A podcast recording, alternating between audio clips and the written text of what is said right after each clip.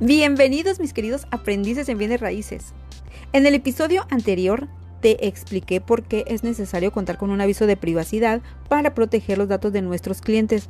No importa si trabajamos de manera independiente o en equipo, hoy te voy a mencionar la información que necesitas para crear y obtener un aviso de privacidad a tu nombre con tus propias obligaciones y deberes como agente inmobiliario, además de las actividades y procedimientos que deben aparecer en un aviso de privacidad que indique e informe a los clientes los fines que quieres lograr al recabar esos datos personales.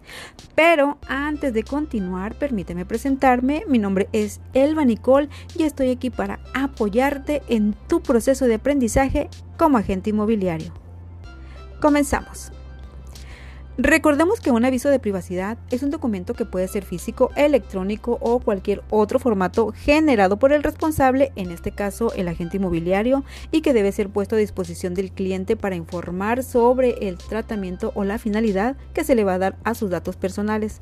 Y también sabemos que en caso de no contar con uno, estaríamos incumpliendo la ley que según el Instituto Nacional de Transparencia, Acceso a la Información y Protección de Datos Personales, que es mejor conocido como el INAI, nos, eh, nos regula. Lo que probablemente ocasionaría que recibiríamos sanciones o multas de no contar con un aviso de privacidad. Y como queremos evitar que eso suceda, vamos a tomar acción y comencemos a elaborar nuestro propio aviso de privacidad. Podemos hacerlo directamente en la página del INAI www.inai.org.mx. Te vas a dar de alta en la página, es totalmente gratis vas a elegir la opción de generar aviso de privacidad privado y podrás comenzar con el proceso. Te aseguro que es un sistema sencillo y amigable. Y para iniciar vamos a comenzar por seleccionar el tipo de aviso de privacidad que necesitamos. Existen tres tipos, el integral, el simplificado y el corto. Para este ejemplo vamos a seleccionar el integral y la información que nos va a solicitar es la siguiente. En el punto número uno va a ser la identidad y domicilio del responsable. En este caso, toda tu información personal, desde nombre completo, si eres una persona física o bien si eres eh, una persona moral, la razón social o, dominación, o denominación social con la que te encuentras constituido. Eh, también te va a solicitar el domicilio completo, el nombre comercial si es que tienes algún nombre que identifique tus servicios inmobiliarios y, con, y algunos datos más. Eh, Vamos al punto número 2 y aquí van a ser las finalidades del tratamiento. ¿Cómo es que vas a tratar esos datos? En este campo vas a incluir el fin para lo que vas a utilizar los datos de tu cliente. Por ejemplo, sería para verificar y confirmar su identidad. De hecho, el mismo sistema te va a dar opciones para que puedas responder con facilidad y sin problemas. Y vámonos al punto número 3. Y aquí van a ser los mecanismos para que el cliente pueda manifestar su negativa para finalidades secundarias. ¿Y esto qué quiere decir? Bueno, un ejemplo sería que si además de que, de que necesitas información para identificarlos, también vas a necesitar la, eh, la identificación, la, perdón, la información para usarla para, en mercadotecnia publicitaria o como prospección comercial, ya sea como un testimonio para conseguir más clientes o como publicidad para tu empresa. En este caso tendrías que agregar este, este punto y si no, no lo vas a hacer, entonces lo dejas pasar. Y nos vamos al punto número 4 y aquí van a ser los datos personales tratados, ya sean personales o sensibles, que en el, en el episodio anterior ya te, ya te expliqué la diferencia entre uno y otros. En este punto vas a incluir todos los datos que vas a recabar del cliente, desde nombre, domicilio, identificación, correo electrónico, empleo, en fin, tendrás una lista de opciones para poder agregar y tú decidirás cuáles son las que consideres necesarias para perfilar a tu cliente dependiendo de tu perfil como persona física o como empresa. Y vámonos al punto número 5. Aquí es las transferencias que efectúes de los datos eh, personales de tu cliente, es decir, a quién le vas a compartir esa información. En este caso, si concretamos la venta, la información que recabemos seguramente se la vamos a compartir al notario público, a la unidad de evaluación o a la institución bancaria o hipotecaria eh, con la que el cliente esté trabajando. Así es que va a ser, va a ser importante que también este punto lo, incluyas dentro de tu aviso de privacidad. Y vámonos al punto número 6 y es, aquí va a ser una cláusula que indique si el titular acepta o no la transferencia de datos cuando así lo requiera. Aquí podrás elegir entre varias opciones que el sistema te va a brindar y si tienes alguna cláusula en específico que te gustaría incluir, también la puedes agregar.